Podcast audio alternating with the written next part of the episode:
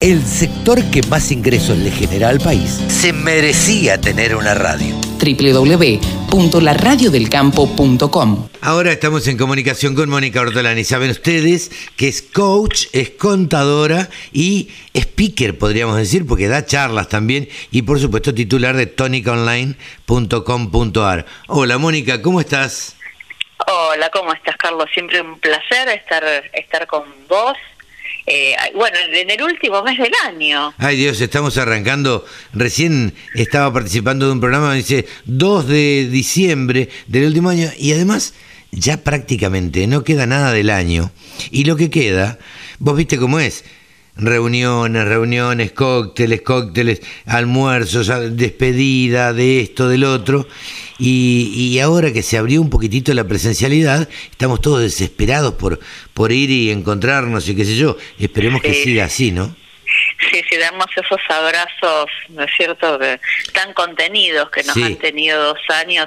Sin embargo, eh, yo creo que, eh, bueno, con el tema también de las charlas, que se está volviendo la presencialidad, con las conferencias, viste, el, el, la mirada con, con el otro eh, directo, eh, bueno, eh, es, algo que no, es otra cosa, ¿no? Por supuesto que, que el mundo online está para quedarse, pero creo que también es cierto que todos extrañamos la, la presencialidad, el contacto con el otro, los vínculos, eh, y bueno, y, yendo al campo, bueno, también, ¿no? O sea, el, vínculos que digamos, a veces, aunque no estés presente, eh, hacen bien o hacen mal. Si no, miremos el video, ¿no es cierto?, que, que sacaron algunos artistas eh, respecto a los entre comillas agrotóxicos, sí, ¿no? Sí, eh, yo trato de hacen no... mucho daño. Claro, yo trato De, de no comentarlo, ¿sabes por qué?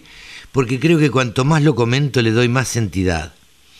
Yo creo que el campo debiera, debiera salir con una respuesta, no digo agresiva, porque creo que no hay que salir eh, a, ser agresivo. Casafe, la cámara que, que nuclea a, los productores de agroquímicos, em, le pidió a una, audiencia a cada uno de los actores que habían participado de, de, ese video. No sé, habría que hablar con Federico Langraf, que es el gerente de Casafe, para, para ver qué repercusión tuvieron, si los escucharon, si no los escucharon, porque en general, vos viste que suelen ser bastante obtusa la gente que, que, piensa de esa manera y no da lugar al diálogo, a, la charla, al debate y demás. Sí, sí, sí, es cierto, pero viste como, bueno, esta frase de miente, miente que algo queda, ¿no? Eh, y, o una o una mentira repetida mil veces se convierta en verdad. Claro. Eh, entonces, bueno, eh, yo creo que, digamos, esto de los vínculos, presencialidad o no presencialidad, y en este último año, ¿no?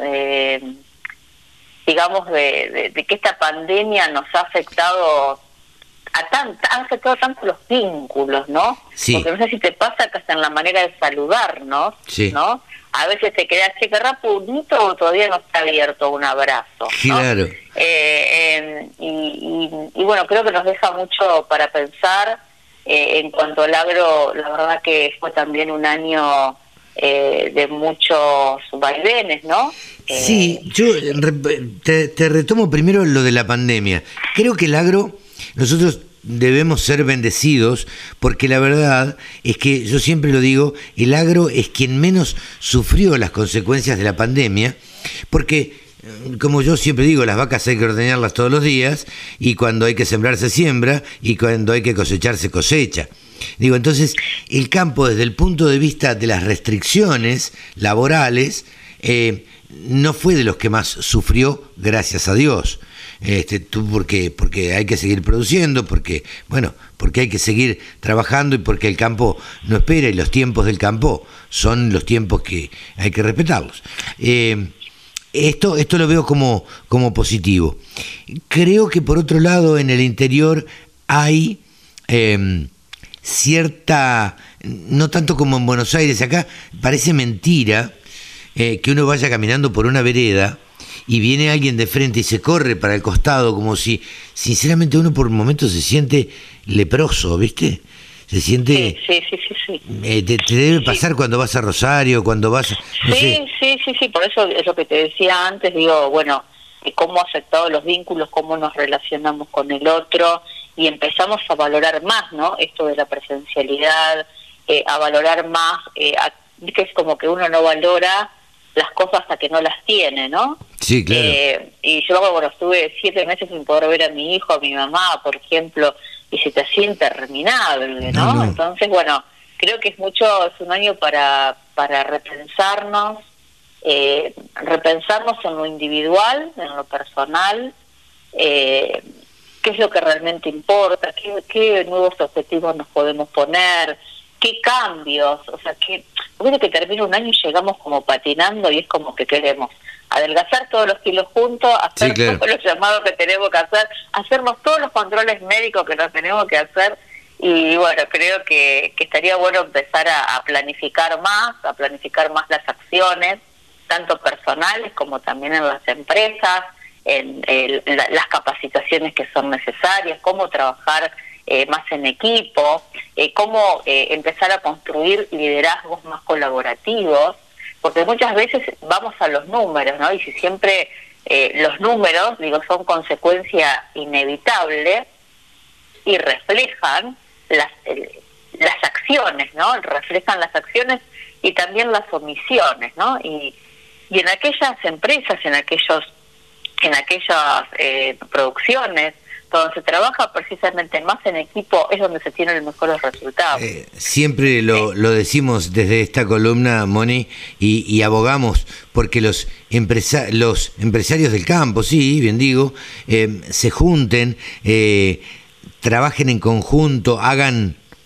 hagan trabajen en forma colaborativa y de esa manera como decimos siempre, se pueden lograr mejores precios, se pueden lograr, eh, en fin, vender en conjunto tiene más potencia que si yo vendo individualmente 10 bolsas de trigo a que si vendo mil.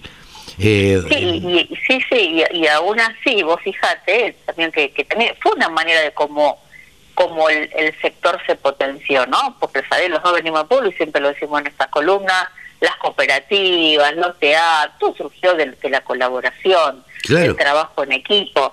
Y después no sé qué pasó, que nos empezamos con una generación que empezó a mirar, mirarse el ombligo, empezó más a mirarse el ombligo, y hoy también los jóvenes vienen a un poco a refrescar, un poco a... Em, con ese espíritu de los abuelos, yo lo veo mucho en los ateneos, de las rurales, eh, cómo, cómo compartir con las rurales. Entonces, bueno, volviendo a cómo podemos hacer equipos más interdisciplinarios, ¿no? Eh, padres, hijos, jóvenes de diferentes edades, con los abuelos, distintas profesiones, distintas... Entonces, bueno, esto es muy importante que lo empiecen a planificar y como siempre sabéis que, bueno, es uno de, las, de los aspectos que más disfruto, trabajar eh, dentro de, de, las empresas, de la industria, también en las empresas familiares agropecuarias, eh, cómo trabajar más en equipo, eh, cómo generar contextos de, de, confianza y además también cómo, porque bueno, también me sale la contadora, ¿no? Sí, sí. eh, cómo establecer indicadores para poder hacer esos, esos seguimientos, ¿no? Pero esos números no es que tienen que ser el, ¿cómo te puedo decir? Eh, ¿viste? Matarnos para llegar al número, no, o sea, va a llegar solo por añadiduras y sabemos trabajar eh, trabajar más en equipo.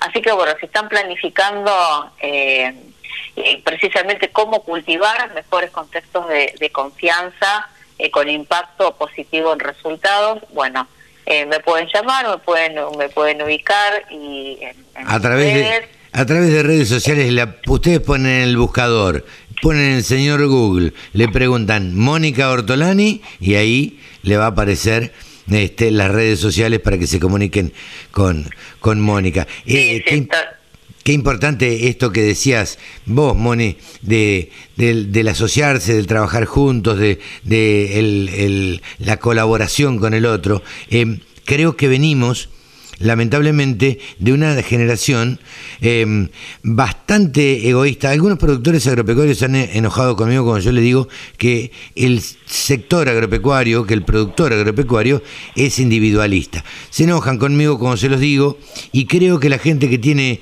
em, no voy a decir una edad, pero ya es más grande, ha sido eh, tal vez porque le tocó eh, bastante individualista. Las generaciones que vienen empujando me parece que son las que están llamadas a tratar de trabajar este, en forma más colaborativa, asociativa y, demás.